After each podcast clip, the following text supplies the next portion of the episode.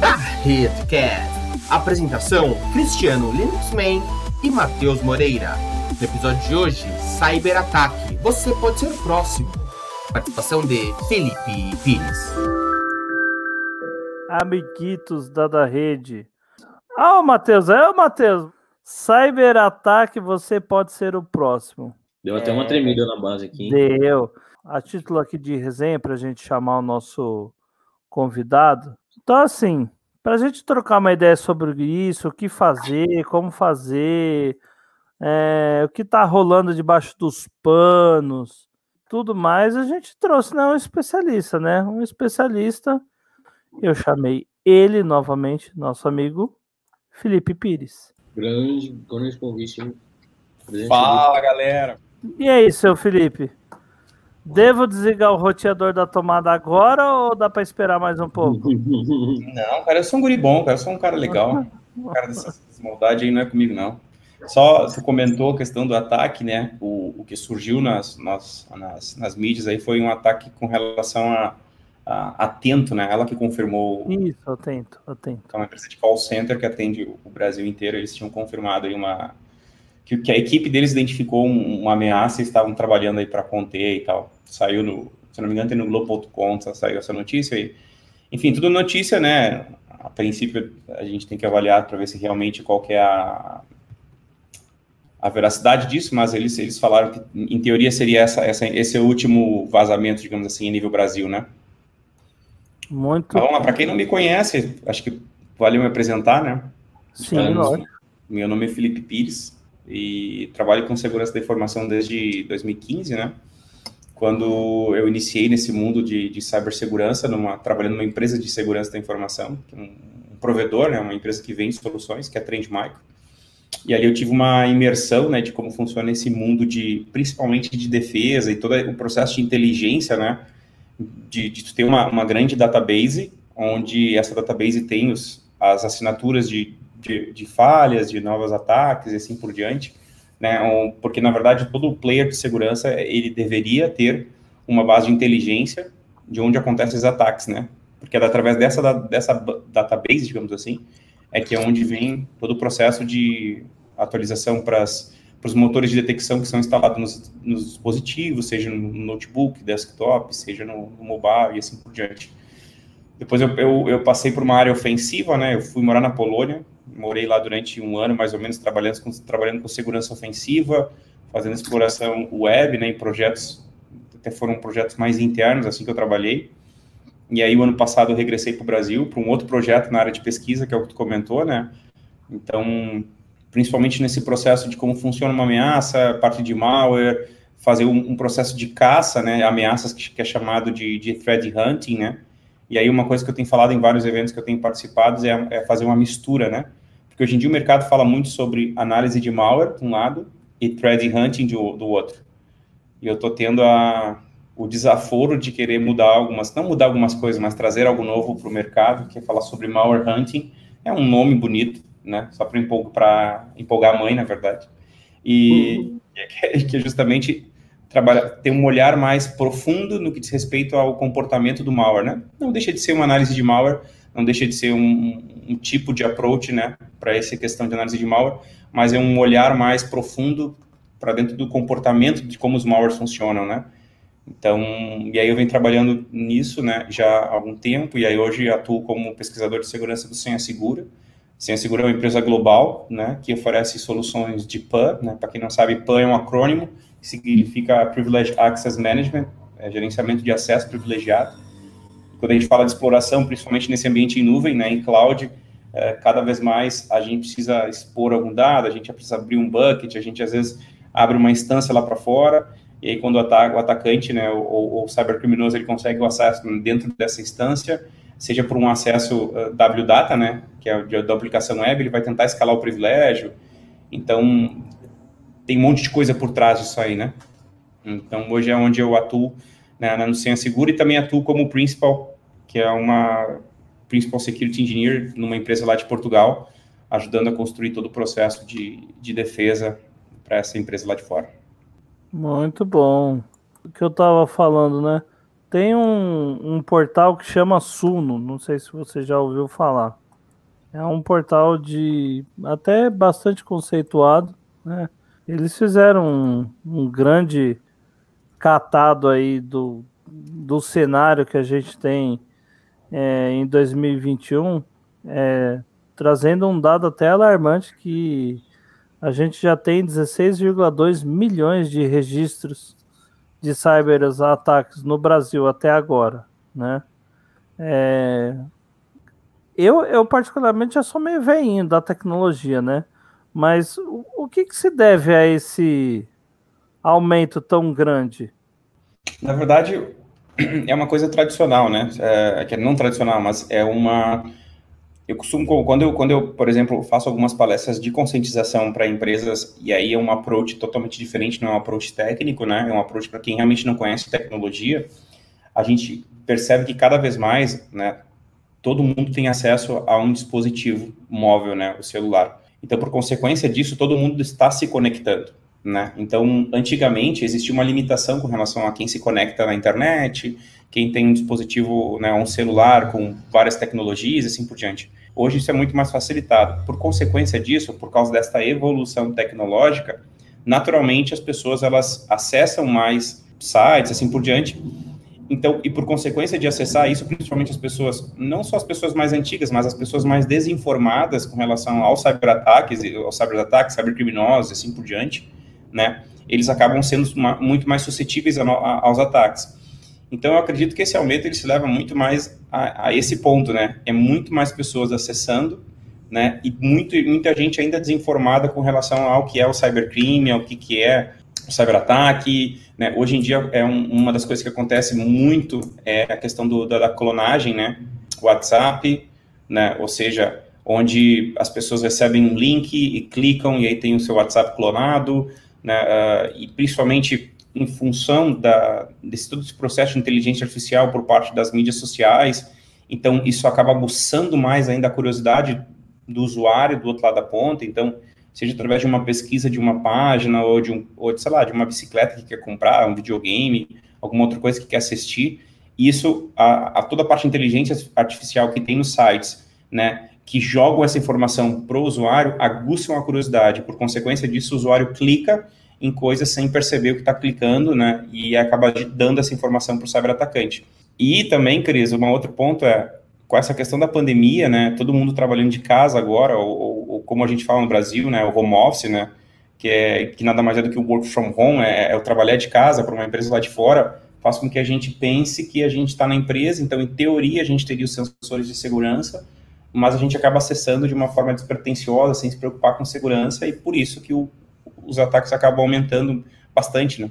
Tem uma pergunta aqui do Walter aqui que é até interessante, ó. Qual é o site que vocês consultam sobre cyberataques? Esse é, um, esse é uma boa pergunta. Na verdade, hoje em dia existem aí tem, tem vários tipos de, de sites que podem ser consultados, né? Um, eu olho muito lá para fora, principalmente, então eu, eu, eu, acompanho muito The Hacker News, que, que tem muita notícia que é publicada né? Tem muita notícia publicada ao longo do dia, né? Então, mas isso é de um olhar mais para fora, assim, né? E é muito mais sobre novas, novos ataques, né? O que acontece. Infelizmente, Valber, é Valber, desculpa. Infelizmente, Valber, é, acontece muito é, a questão do, do, extremismo, né? Das, das, dos sites, assim. Então, muitas vezes acontece justamente uma suspeita de um ataque e aí algum portal vai lá e coloca isso como um vazamento né? Então, a gente que trabalha na área de segurança né, da informação, não só eu, como outros amigos que eu tenho que, que, que trabalham na área já há bastante tempo e, e, que têm um conhecimento mais técnico, assim, a gente recebe muitas vezes contato de pessoas que são dessas, desses portais, né? E justamente perguntando, ah, vocês tu, tu tem como confirmar, tu tem como me garantir que isso é um ataque? Então, eles vêm perguntar para a gente, muitas vezes, se a gente confirma um ataque que aconteceu em determinada empresa.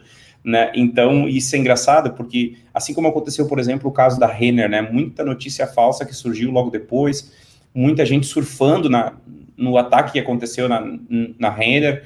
Então, assim, uh, infelizmente no Brasil acaba acontecendo muito isso, né? A falta da, da, da clareza das informações e a mídia, né, tentando levar a informação para fora, acaba levando de uma forma não correta.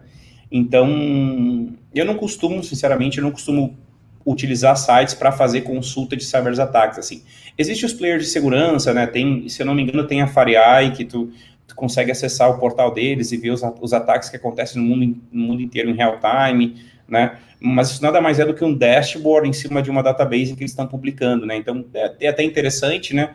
Mas aí entra um outro ponto que eu, que eu poderia trazer aqui, Valber, que é o seguinte, saber sobre os cyberataques é legal, mas o mais importante, é, no, na minha perspectiva, e não significa que é a, a, perspectiva correta, né, que é a opinião certa, é só um ponto de vista, é, é o, como eu posso gerar inteligência para a empresa que eu trabalho ou para onde eu tenho contato através do que está acontecendo nesses ataques. Como eu gero inteligência para que, sabendo de um ataque que aconteceu, por exemplo, no Chile, eu consiga gerar inteligência para o Brasil.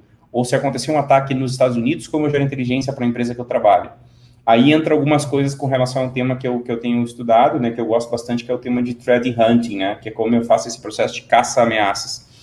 Existe um tipo de técnica utilizado, né, que é não é uma técnica, mas é mais ou menos um, um, um que é baseado, né, threat hunting baseados em IOCs, né, ou IOC, que significa in, uh, Indicator of Compromise, ou seja, índices de indicadores de comprometimento, que nada mais são que são as informações relacionadas ao ataque que já aconteceu. Então, por exemplo, é o IP relacionado a um ataque, é o domínio que é associado a um site que foi utilizado nesse ataque, né? É parte de um valor é, de criptografia, por exemplo, não, é, mas um, hash criptográfico, digamos assim, um MD5, o SHA-256, que são informações relacionadas a isso, ou é uma determinada chave de registro que foi utilizada, né, ou, ou um, um, um, especificamente uma chave de registro que está sendo injetada por parte daquele ataque, uh, é, um, é um PowerShell que é utilizado. Então, tudo isso que foi investigado por alguém, que foi encontrado por um pesquisador, e isso está relacionado a esse ataque. Então, é muito mais produtivo quando eu consigo coletar esses IOCs, esses indicadores de comprometimento, e consigo subir nas plataformas que eu tenho na minha empresa. E aí eu começo a gerar inteligência. E aí vale a pena eu ter informações de como consultar esses sites, assim por diante. Muito bacana. Inclusive, você falou lá do The Hacker News, né?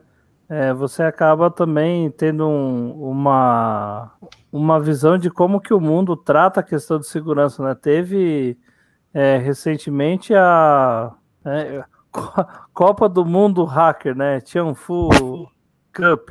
Cara, eu, eu tava lendo lá, cara, é literalmente uma Copa do Mundo Hacker. Eu, caço, eu falei, poxa, velho. A gente aqui às vezes faz um, Male male você vê rolando sempre um capture the flag, alguma coisa, e, cara, os caras lá fora estão arrebentando numas coisas que é demais. Em outra velocidade, é... né? Em outra velocidade, né?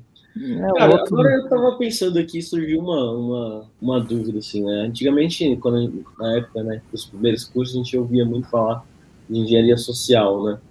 É, você consegue, tipo, você tem algum, algum dado, alguma coisa que você fez algum estudo falando sobre a influência da engenharia social ainda hoje em dia? Porque antigamente a gente via mesmo acontecendo mais golpes né, de engenharia social e chegar a esse ponto. Mas eu acredito que esses dias, por exemplo, eu ouvi um vazamento de um canal de tecnologia, é, grande até, eu até acompanho eles. E, cara, de acordo com, com a, a, o que eles que eles comentaram assim, não tinha um ponto de falha assim, nem do lado deles de senha, criptografia, segundo fator de autenticação. E aí eu fiquei pensando, poxa, isso pode ser às vezes engenharia de, de, de engenharia social em pontos mais mais simples, por exemplo, ah, no suporte inicial ali do próprio Google ou no suporte inicial da, da empresa, por exemplo. Então eu estava pensando nisso. Será que hoje em dia ainda tem uma incidência tão grande assim de engenharia social, cara? O que você acha? Então, cara, na verdade, assim, eu não sou um cara que é especialista em, em, em falar sobre técnicas de engenharia social, e existem várias uhum. pessoas, algumas pessoas dentro da área que, que são mais estudiosas desse tema, né? Uh, eu tenho um, um, um, ponto de vista que é o processo de engenharia social, ele nada mais, de, nada mais é, quando a gente fala de um processo de segurança ofensiva, o passo de intelligence gathering, né? Que é o processo de como eu faço a coleta de informações do meu alvo, né? Se eu pensar em que o chain, por exemplo, é tudo o processo de reconnaissance, que eles chamam que é de reconhecimento, ou também pode ser chamado de enumeração, vamos lá dizer assim. Porque enumeração tu pode utilizar vários tipos de enumeração, né? Seja já quando tu tem o target, quando tu tem o URL, o site, assim por diante. Uhum. Então, a engenharia social, ela nada mais é do que uma, uma técnica que tu vai utilizar para poder enganar a vítima, né, de alguma maneira, para tu conduzir, conseguir induzir ela a fazer algo que tu quer. Então, é. esse seria mais ou menos o conceito de, de, de como tu usaria essa engenharia social. Para isso, tu tem que fazer o processo de pesquisa, né? Então, do teu alvo. Então, esse é o, que é o detalhe interessante, né? Quando a gente fala de engenharia social, para tu aplicar a engenharia social, tu precisa de fato uh, pesquisar a tua vítima. Então, existe todo um processo de como funciona essa análise, como funciona todo essa, esse, esse processo. Eu ainda acho que uh, engenharia social ele é um, ele é um, ele é um tema, mas ele está muito mais intrínseco, como eu falei, Matheus, dentro dessa parte de depois que tu analisa a tua vítima, né? Tu vê, por exemplo, o que, que ela está falando nas mídias sociais, né? Qual é o tema atrativo, por exemplo? Vamos pensar numa, numa universidade, por exemplo. Uma universidade, seja ela de qual, qual, ela tem vários cursos, né? Mas pode ser que seja a semana de tecnologia da, da, da faculdade, né? Vamos pensar assim, está falando sobre novas tecnologias, sobre machine learning, por exemplo. Então, naturalmente, se eu pesquisar toda uma, todo como funciona a faculdade, ver que todo mundo está falando sobre esse tema nas mídias sociais, né, e gerar um tema que seja atrativo para esse target, né, esse, essa, essa, esse objeto final, essa vítima, né, uhum. né, então eu consigo enviar um e-mail que seja interessante, como alguém comentou ali, acho que foi o, o Valber comentou a questão do phishing, né, uhum. uh, que eu posso, aí existem dois, quando eu tenho um target, né, um alvo, aí eu chamo de spear phishing, que é algo que eu desenvolvo direcionado para alguém, o phishing ele já é um algo genérico que eu posso espalhar para várias pessoas. Ele não tem tanto um, ele não tem um target. Então, por exemplo, muitas vezes o, o ransomware acontece, muitas vezes, como utilização de phishing, onde, onde por parte do cybercriminoso ele tem uma database de possíveis vítimas, ele manda para todo mundo. Quem pegar, pegou e vai enviar para ele. Né? Quando a gente fala de ransomware as a service, por exemplo, que é utilizado dentro da, um, o cybercriminoso utiliza para vender o seu serviço, digamos assim, ele muitas vezes oferece uma database de, de, de, de possíveis vítimas e tu, e tu, envia, se tu for, se tu for um cybercriminoso, se tu participar dessa, dessa trama também, né, tu envia isso e naturalmente tu vai receber talvez algum lucro dependendo do, do tipo de dado que for criptografado. Mas a engenharia social, como eu falei, ainda é uma, uma, uma técnica, mas é muito mais um estudo que é feito, né, Uh, e eu vejo muito mais assim, a engenharia social, eu não vejo uma engenharia social sendo utilizada para uma APT, por exemplo, por exemplo, um ataque de força persistente, né, Advanced Persistent Threat, ou seja, uhum. uma, uma ameaça mais avançada, feita pelos grupos, uh, os, cyber, os grandes cybercriminosos. Existe um processo de investigação muito profundo por parte deles, mas a engenharia social é muito mais... Uh, de novo, lembrando que eu não, eu não, sou um cara que é especialista nesse tema e estudo sobre esse tema, enfim, tem outras pessoas que podem falar muito mais sobre isso, mas eu vejo muito mais como uma técnica de reconhecimento dentro do processo de exploração. Ah, e um outro ponto que é, que é, importante, eu queria, eu queria aproveitar aqui e já falar, é em cima de um projeto que, que eu participo, que é um projeto que iniciou nos Estados Unidos, chamado Hacking is not a Crime, né? Que a tradução é falando de que o hacker, o, o hacking em si, o conceito, ele não é uma coisa criminosa, né? Infelizmente, hoje, a mídia, né, e a mídia em geral, seja ela vídeo, televisão, seja jornal, ela fala muito disso, né? Ela associa os ataques a hackers, né? E o hacker em si, o conceito de hacking, ele não é uma coisa ruim. Se tu for pensar em empresas, por exemplo, de tecnologia, muitas empresas uh, têm times de growth hacking. Já, já, já, já notou sobre isso? Que são equipes de marketing que trabalham com coisas criativas, coisas novas. Então, o conceito de hacking nada mais é de, de como tu utiliza a tua mente criativa para algo. Então, isso se aplica a qualquer área. Né? Inclusive, por exemplo, eu vou trazer o exemplo do meu pai, por exemplo. Meu pai trabalha na construção civil, né? Ele é mestre de obras. E meu pai, por exemplo, ele nunca estudou engenharia, tampouco arquitetura. Mas se tu der uma planta desenhada de como construir uh... o Valver, o, o beijinho que eu mandei era o meu filho aparecendo na janela aqui. Aí eu mandei um beijinho para ele. Uh... Então, o que acontece? O meu pai nunca estudou isso, mas ele olha para uma planta e consegue construir uma casa. Como isso é possível? Porque ele aplica os conceitos de hacking dentro da área dele.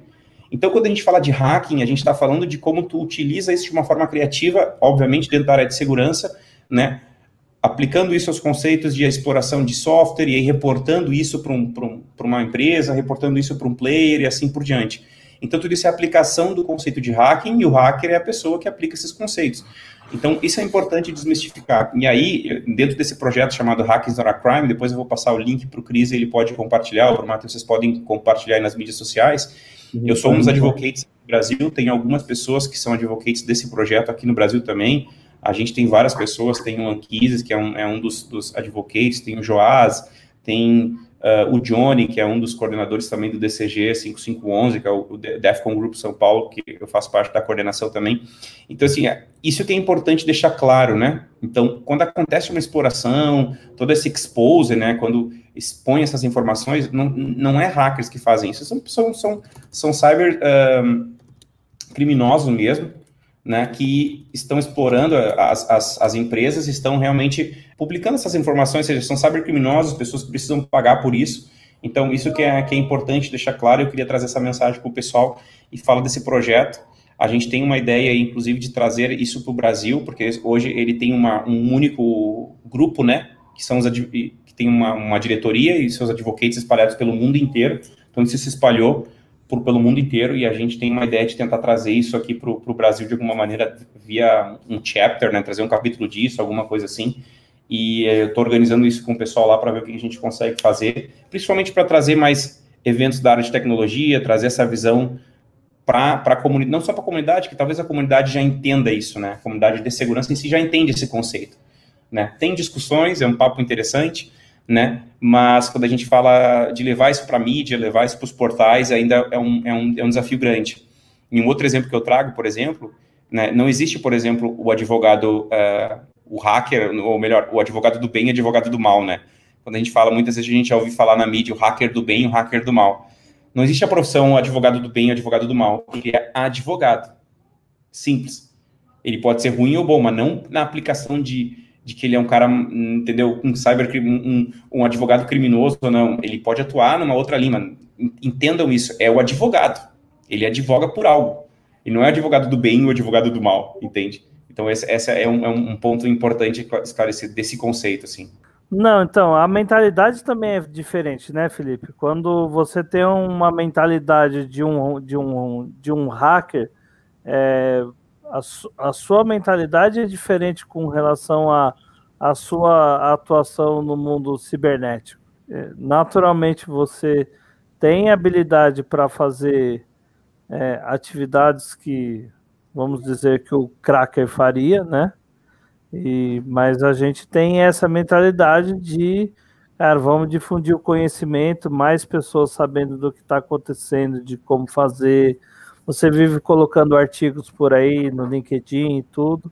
Isso ajuda a trazer essa mentalidade de tipo assim, poxa, cara, tá acontecendo um monte de coisa, cada vez mais, por conta inclusive da pandemia, cada, cada vez mais empresas foi, foi para o mundo digital e às vezes foi para o mundo digital assim, obviamente sem muita estrutura, e aí está suscetível a esses problemas que estão ocorrendo aí cada vez mais por N motivos, né? Seja um.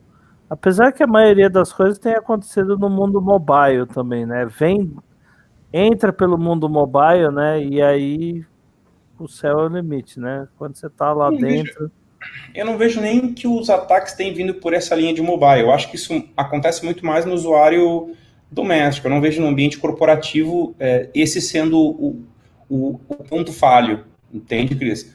Uh, uhum. eu, quando a gente fala de empresas, eu vejo muito mais outras situações. Ainda, na minha perspectiva, ainda é as aplicações web, né? Aquilo que a gente deixa exposto para fora, ou no processo de, de criação de algumas aplicações, em como eu deixo meu bucket S3 exposto, como eu deixo determinado serviço, a minha API gateway expostas, ou, ou, exposta, ou como eu escrevo meu código, por exemplo, e publico isso, por exemplo, no GitHub ou no GitLab, assim por diante, eu deixo credenciais exposta, né, todas elas... Tirou, tirou a palavra da minha boca, eu falar aquele hard code que você deixa ali, né?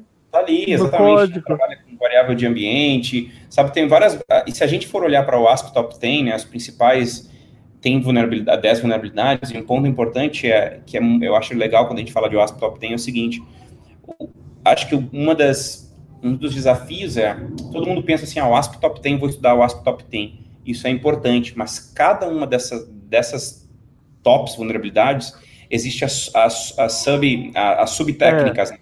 que são as variáveis dessa técnica. E aí a gente está falando de uma infinidade de possibilidades.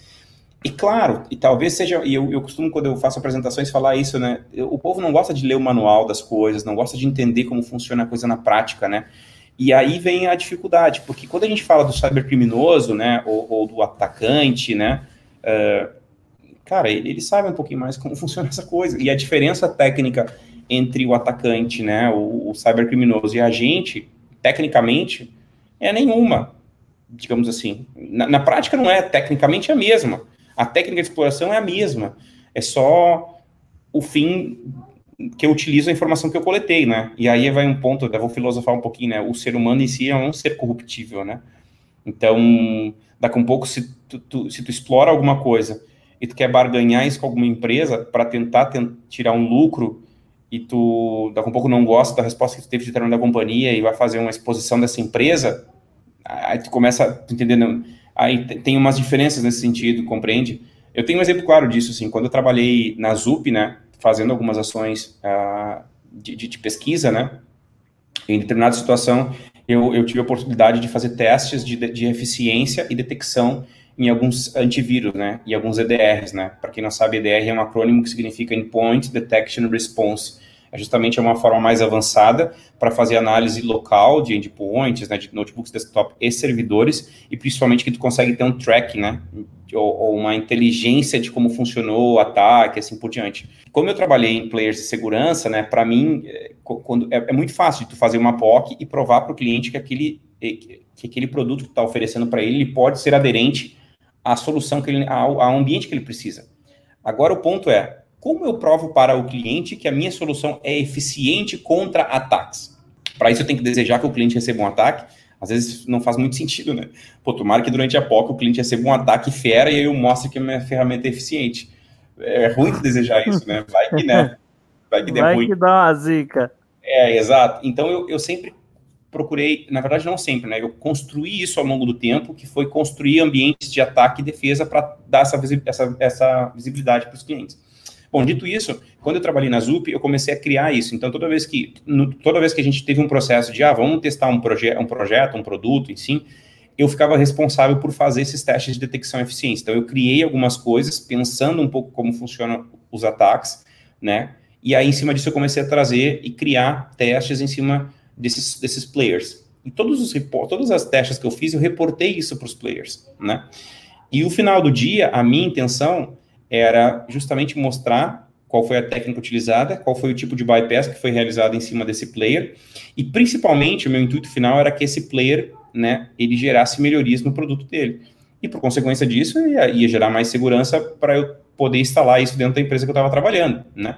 Então, inclusive, teve uma das empresas chamada Cyber Reason, que é uma empresa bem legal, né, tem um EDR muito bacana deles, que eu tive conversas, cara, que assim, que se estendeu, foi indo para algumas pessoas e alguns times que eu cheguei a conversar até com o CSO, né, para quem não sabe, é o Chief Security Officer, que é o, é o topo da, da, da, escala de segurança global dessa empresa. Casualmente, há dois meses atrás, ele virou presidente da empresa, esse cara, e eu tive conversas muito legais com ele sobre o tipo de exploração que eu fiz, e foi uma exploração muito bizarra, assim. Por ter trabalhado numa empresa de segurança, eu, eu, eu aprendi que todo o, o endpoint, né, todo o agente que é instalado no, no, no endpoint, no desktop, no notebook, ele, ele tem uma coisa chamada heartbeat, né, que é o tempo que ele vai até o gerenciador, conversa com o gerenciador e res, recebe a resposta. Então é o heartbeat, né, ou seja, é, vai lá e volta. Isso, isso serve para receber uma, uma, uma, por exemplo, uma atualização de uma assinatura, seja para receber uma nova policy, seja uma política, né, e assim por diante. Então, sabendo disso, eu comecei a fazer mudanças da política para saber qual era o tempo de resposta do heartbeat. E aí, a minha, a minha intenção foi explorar o heartbeat, o tempo de heartbeat, o tempo dessa atualização de policy. Que é uma coisa que, meu, na minha concepção, foi uma coisa criativa que eu tive na hora, o insight que eu tive de construir isso. E aí, justamente, através desse heartbeat, que em teoria deve demorar de dois minutos, três minutos, no máximo cinco minutos, né? Tinha, tem determinadas situações, e aí em qualquer player de segurança acaba acontecendo isso, infelizmente, né, que não é uma culpa do player de segurança em si, mas para empresas que têm escritórios afastados e que têm muitas restrições de acesso à internet, esse heartbeat às vezes pode demorar enfim, até 10 horas, 11 horas, 12 horas, o que é muito tempo. É muito tempo mesmo, para receber uma nova atualização, para receber uma nova assinatura e assim por diante. Então é muito tempo. Então, sabendo disso, eu, eu, eu fiz essa exploração, e aí eu fiz, por exemplo, eu peguei RCE, Remote Code Execution, ou seja, eu consegui acesso da minha máquina de atacante, né, através desse, desse ataque eu rodei um ransom na máquina, infectei, criptografei a máquina, né? Todos os testes que eu geralmente faço é com malwares reais, né? Então eu pego malwares seja dos repositórios públicos, né, como o Malware Bazaar, ou eu pego do próprio Dezu, que tem um repositório no GitHub com vários malwares reais. Todos esses malwares são conhecidos pelo, pelo próprio vírus Total. Para quem não sabe, é uma, é, um, é uma plataforma onde tem várias engines lá dentro. Engines são motores de detecção onde os players de segurança fornecem essas informações lá para dentro, e toda vez que tu joga um, um, um, binário lá dentro, uma URL, ele faz uma consulta nessas engines, nesses motores, para validar qual que é, se, se aquilo é conhecido, se não é conhecido, assim por diante. Então, claro, tem alguns outros fatores que são, que são envolvidos ali, mas que não veio ao, ao caso agora, mas o ponto é, quando eu fui ter conversas com, com o CSO da Cyber Reason sobre uma dessas explorações, eu inclusive recebi uma CVE, né, que é uma assinatura, é um CVE ID, que é uma assinatura dessa vulnerabilidade que registrou no meu nome. Então, era um player de segurança, né, que me deu uma assinatura. Só que, claro, como eles são CNA, que é um tipo de, é um acrônimo agora que eu não me lembro o que, que é, é não, não lembro a especificação em inglês, mas basicamente é quem é responsável, uma empresa que tem o um registro dentro do, do MITRE, né, ou MITRE, e eles é que podem assinar ou não uma CVE, eles que podem dar ou não para ti uma assinatura dessa falha. E no caso, aconteceu o quê? O Mitre, ou Maitre, ele viu essa vulnerabilidade que eu expliquei lá, que eu reportei, e ele falou, ó, realmente é uma falha, e me deu assinatura. E aí eu fui ter conversas com o CSO, e o CSO, eles depois eles rejeitaram essa, essa, esse CVE, porque a gente teve uma conversa e ele me explicou os motivos dele ter negado essa CVE.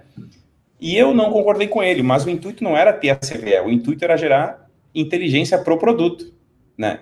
Isso foi o meu, a minha, a minha, o meu teste, o que eu fiz. Tem gente que briga porque quer uma CVE que, e faz exposição dos dados das empresas, por isso que eu digo, o ser humano em si, ele é corruptível, voltou daquela filosofada, né? Hum, e aí quando a gente fala do cybercriminoso, ele quer ter um fim financeiro, e muitas vezes, infelizmente, né, quando a gente fala da galera mais nova, acaba indo por esse lado, porque é um lado mais fácil muitas vezes, né? Porque, de novo, tecnicamente, os dois sabem a mesma coisa, né? Compreendido. Uma coisa que eu ia te perguntar, você falou do WASP Top 10, né? Recentemente ele foi é, dado uma repaginada e, para minha surpresa, né? O Injection caiu para a terceira colocação. E até que enfim, até que enfim tiraram o Injection da primeira colocação, mas, né? É, colocaram é, Broke Access Control como a primeira coisa que você deve tomar cuidado, né? Eu queria que você me explanasse sobre, sobre isso e sobre as três novas que entraram lá, né? Insecurity Design, é, Software e, Data Failures, né? E o SSRF lá, que é, é, é legal que a WASP falou assim, é, não é um negócio assim tão rebuscado, mas a comunidade diz que é, então vamos colocar aqui, né? É, isso, isso é uma coisa interessante, esse novo draft, né? Esse novo uh, rascunho, digamos assim, vamos dizer, chamar assim. Quando a gente olha para o ASP, a última atualização tinha sido 2017, né? Estamos falando uhum. aí, aí quatro anos atrás. Quando a gente fala de tecnologia, meu, isso evolui muito rápido, né? E, e segurança da informação, a gente falar técnicas de exploração, cara, evolui mais rápido ainda, porque agora, enquanto a gente está conversando, tem gente criando um ataque novo. Então, a gente, se a gente pensar que quatro anos para ter uma nova atualização, cara, isso é muito tempo. E quando a gente fala, por exemplo, de, ter subido né, o Broken Access Control, pra, subido como um primeiro, se a gente observar, ele. Aí entra aquilo que eu falei lá no, durante a nossa, esse bate-papo aqui, que é o seguinte: é, dentro da OASP, a gente tem essas tem 10 principais, né? Tem uh, Broken Access Control, tem Injection, como tu falou, tem Misconfiguration, que é muito comum, uh, entre outros, né? Que esse é o ponto principal, mas ele está categorizado, né? Ele está relacionado just, justamente com os, os, os CWEs, né? Os, os, Common Weakness Enumerations, que são as formas das sub, as subtécnicas que são utilizadas nessa principal. Então, quando a gente fala de Broken Access Control, a gente está falando justamente de um processo de autenticação ou de uma quebra de autenticação nesse processo de acesso né, das aplicações. E se a gente perceber hoje, se a gente for analisar as, as empresas, todas elas estão iniciando, a grande maioria hoje, não, tu não inicia uma empresa hoje mais no ambiente virtualizado, né? Antigamente a gente, a gente começava, a gente tentava, a gente construía um servidor, a gente comprava uma, um servidor, sei lá, na Dell, HP, qualquer lugar desses aí, né? E aí subia uma aplicação no servidor. Aí depois mudou para o ambiente virtualizado. Hoje não, cara. Hoje tu já começa utilizando o free tier da AWS, ou tu usa lá o, o plano da Oracle, o cloud lá gratuito, ou tu pega a Azure e usa por, usa por um ano o, o, valor que tu tem, ou o próprio Google Cloud, ou seja, tu já start, starta as empresas na cloud, entendeu? Então, por consequência disso, todo o teu ambiente, ele já segue dentro da nuvem. E aí entra uma coisa que, que quem é especialista em cloud security, por exemplo, sabe muito bem, que é a questão da segurança compartilhada, né? E aí entra uma, um, um, um misconfiguration, que é interessante falar, que é um conceito que é errado quando muitas empresas, infelizmente, ainda têm, acabam se equivocando nisso, que é quando a gente fala sobre segurança na nuvem, a gente está falando de segurança por disponibilidade. É isso que ele te oferece em, em alta disponibilidade, né, em, em, em, em, a questão de availability zones, né, ou seja, aquelas, eh, ou data center, em caso de disaster recovery, aí a gente está falando desse tipo de segurança contra é, a segurança por disponibilidade. Agora, quando a gente está falando de dados de cliente, tu tem as principais políticas ali que são setadas pelo, pela própria teu, teu, teu provider tipo de, de nuvem, né? Mas, se tu analisar, todos os provedores de cloud têm um marketplace onde eles, re, eles recomendam uma empresa de segurança para aplicar sobre a, a instância dele na nuvem. Então, se eu fosse uma empresa que fosse implementar cloud na minha empresa, eu me perguntaria por que, que uma empresa de cloud está recomendando uma outra empresa de segurança para aplicar segurança sobre o meu ambiente em cloud. Então, por consequência disso, a gente vê que é, é muito uma questão de falta de conhecimento de quem desenvolve, de quem implementa isso, e aí não somente eu estou falando aqui, não estou falando especificamente dos desenvolvedores, porque eles são, eles são pessoas que foram ensinadas a construir coisas. E estão fazendo certo, não é o problema isso. O problema é que muitas vezes o, o, e aí entra uma questão talvez de faculdade, que a gente tem que pensar, toda a parte acadêmica, né, de como leva isso como segurança para dentro desses, desses diferentes times. E aí, quando a gente fala dessa, desse tipo de, de, de, autenticação, né, de Broken Access Control, a gente vê que tem várias outras uh, ocorrências ou, ou, tipos de vulnerabilidades que fizeram com que ela subisse para primeiro lugar. Né? Assim como, por exemplo, essa questão do injection, que continua sendo algo uh, que, que ainda tem Outra coisa, por exemplo, se for analisar esse, uh, ou uma das novas que tu falou, né, que é o, o, o SSRF, né, o, o Server Side Request Forgery. Cara, quando eu estava na Polônia, em 2019, e eu conversava com outras pessoas da segurança, da parte de segurança ofensiva, eles comentavam, cara, que isso era um ataque antigo. E tu vê, ele veio como um novo ataque agora. Percebe como é meio bizarro isso, né? A gente está falando sobre uma coisa que era, entre aspas, antiga e que agora se tornou novo né? Então, é, essa evolução ou como os ataques acontecem, como funcionam as formas de exploração. Se a gente fala de insecure design, eu acho que isso é, cara, isso é extremamente importante nas novas arquiteturas. Porque esse é o grande detalhe, como eu vou fazer todo o mapeamento, né? E aí entra muitas vezes isso, né? Uma das falhas que a gente percebe muito é dentro do GitHub, por exemplo, a gente vê as arquiteturas de negócio sendo publicadas lá. E não só isso, como uma boa prática de desenvolvimento, quem trabalha com linguagem de programação, né, sabe que é importante tu comentar o código. E muitas vezes tu, tu comenta o código e toda a arquitetura de design está exposta no próprio GitHub, por exemplo. Então, e aí tu pensa o seguinte, tá, todo o ambiente de, de desenvolvimento, né, tá lá, o ambiente de QA tá lá, tá tudo exposto, ou pode chamar de ambiente de staging também, uh, e aí tem outros nomes diferentes para a mesma coisa, que nada mais é do que ambiente de QA, de teste, ou de desenvolvimento e, e de é. QA e de teste por diante. E aí, cara, o ambiente de produção é o reflexo daquilo que está lá. Então, se o atacante consegue explorar aquilo que está lá, que está em desenvolvimento, ele vai para a produção e consegue fazer a mesma coisa. Então, tu tem essas três novas, né? Que é a parte de, de design, né? É, em Secure Design, tu tem essa questão do, do Cyber Side Request Forgery, que é, não é novo, é, é, antigo, mas que veio forte. E outra, terceiro, que seria essa parte de integridade, né? De dados. Aí a gente vê que isso acontece muito, né? Tem acontecido bastante aí toda essa, essa questão de, de, de como tu mantém o teu dado íntegro, né?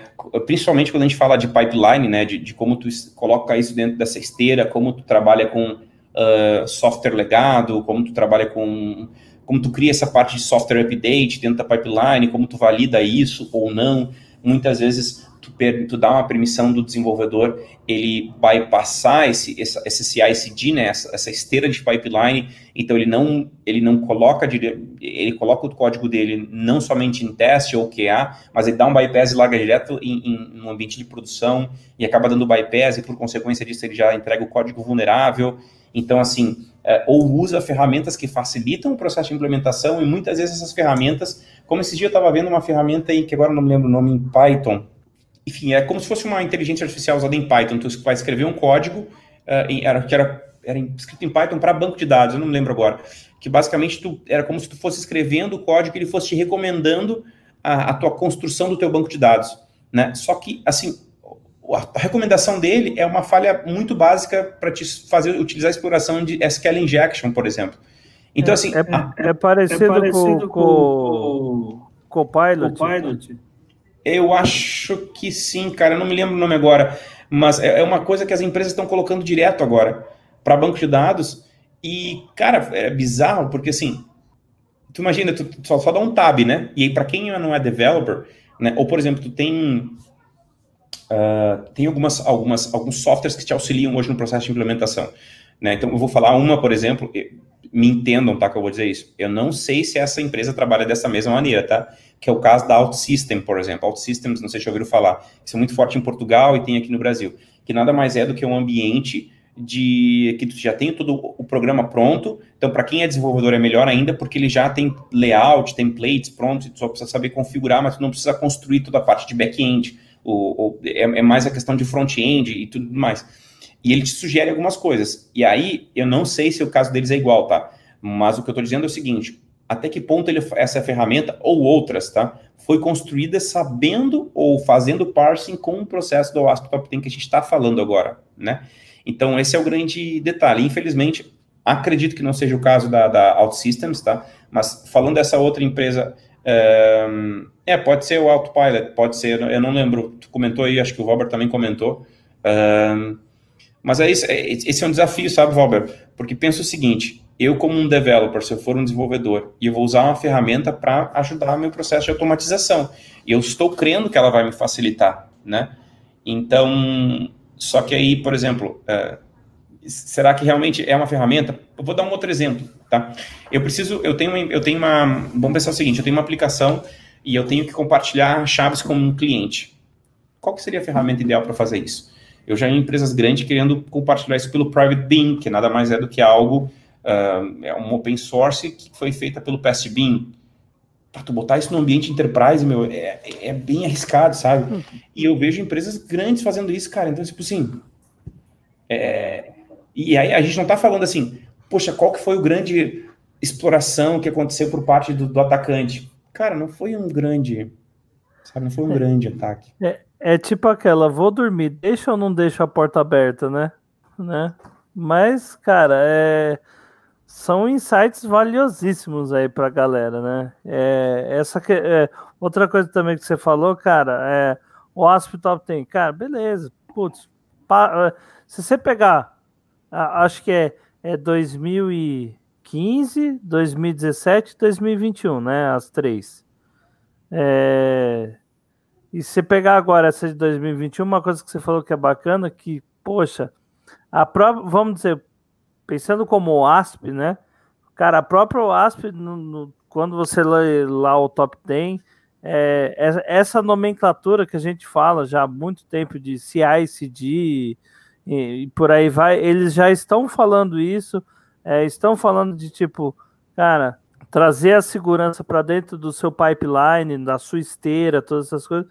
Isso também, sim, na minha visão, vai ajudar muito, né?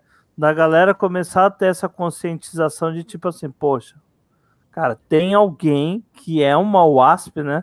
Falando sobre isso. Então, creio que devemos ficar atentos a isso, né?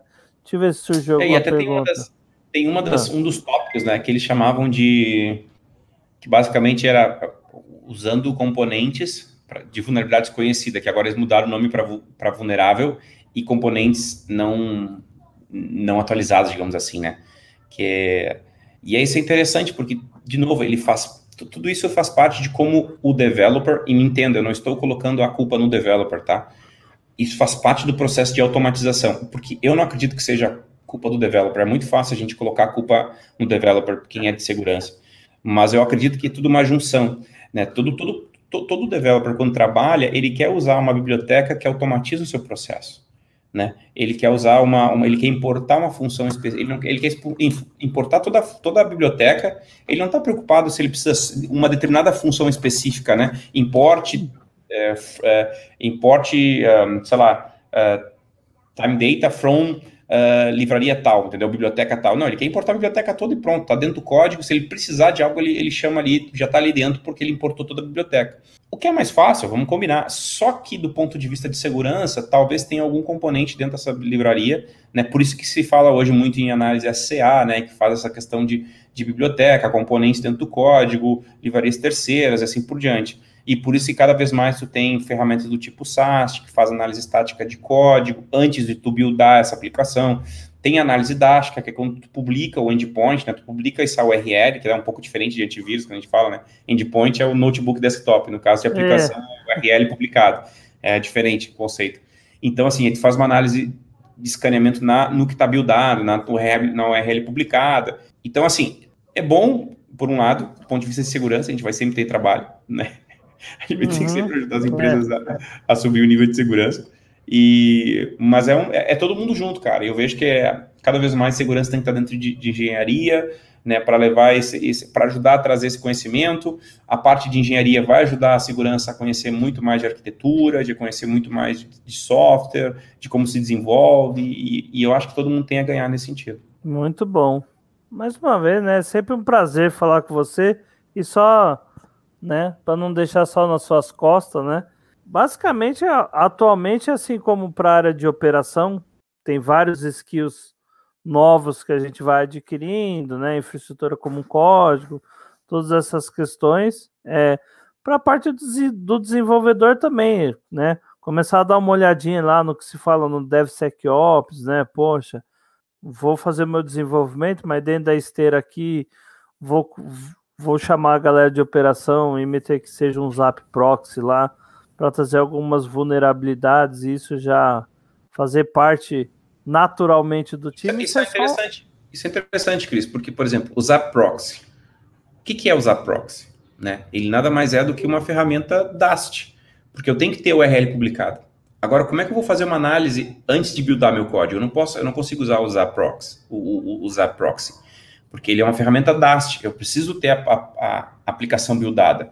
Então, eu tenho que olhar para o código antes, e aí eu tenho que pensar numa, numa ferramenta SAST. E aí tem várias que o ASP, o ASP sugere, e eu falo bastante do OroSec, que é uma ferramenta open source, tem o, o, o Sneak, que o Thales falou tempo atrás, sobre Sim. isso, análise SCA, ou seja, tem várias, e aí são, que nem tu falou, são estágios diferentes do meu processo da minha esteira que eu preciso olhar né? Então eu preciso pensar em modelagem de, de, de, de negócio, né? E assim por diante. É, é, é, como é que fala? As coisas vão evoluindo, né? A gente... Modelagem de ameaça, tá? Só corrigindo é, o termo correto antes que. A gente mal. vai. A gente só vai criando, né? É, vamos dizendo, a gente vai colocando um pouquinho mais de coisa no cinto de utilidades do Batman, né? Hum. Para que a gente esteja aí é, sempre pronto né, para as coisas que estão surgindo, né? Porque a tecnologia está aí, né? Hoje, agora esse momento 1955, alguém está tentando ou inventar um ataque ou está tentando atacar alguém. Se você abrir o Shodan lá, você vai descobrir coisas legais de se fazer essa hora da noite, né?